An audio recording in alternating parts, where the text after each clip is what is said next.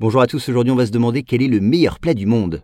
Alors depuis 10 ans, la chaîne américaine CNN publie un classement des 50 meilleurs plats du monde. Et cette année, eh bien, pas de suspense, c'est un mets thaïlandais qui remporte la palme. Quant à la gastronomie française, vous allez le voir, elle n'est guère représentée dans ce palmarès. Alors on l'a dit, cette année, c'est la cuisine thaï qui est à l'honneur dans ce classement de CNN.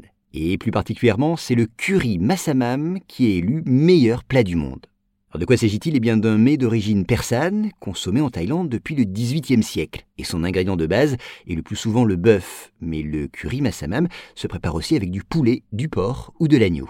Ensuite, eh bien, de nombreuses épices composent l'assaisonnement de ce plat très parfumé. Il faut en effet lui ajouter de la cardamone, de l'anis et de la cannelle. Mais il doit aussi sa saveur à la présence d'une pâte de curry spécifique et du lait de coco.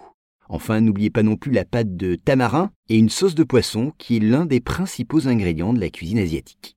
Au-delà de ce plat, dans ce classement de CNN, d'autres traditions culinaires tirent leur épingle du jeu tout de même. Et c'est le cas de la gastronomie italienne. En effet, la célèbre pizza napolitaine se hisse à la seconde place. Mais les lasagnes et le jambon de Parme figurent aussi dans ce palmarès culinaire, même si ces plats doivent se contenter de places plus modestes. Et puis la chaîne américaine a également fait la part belle à la gastronomie nationale puisque le donut, le ketchup et le popcorn sont intégrés dans ce classement.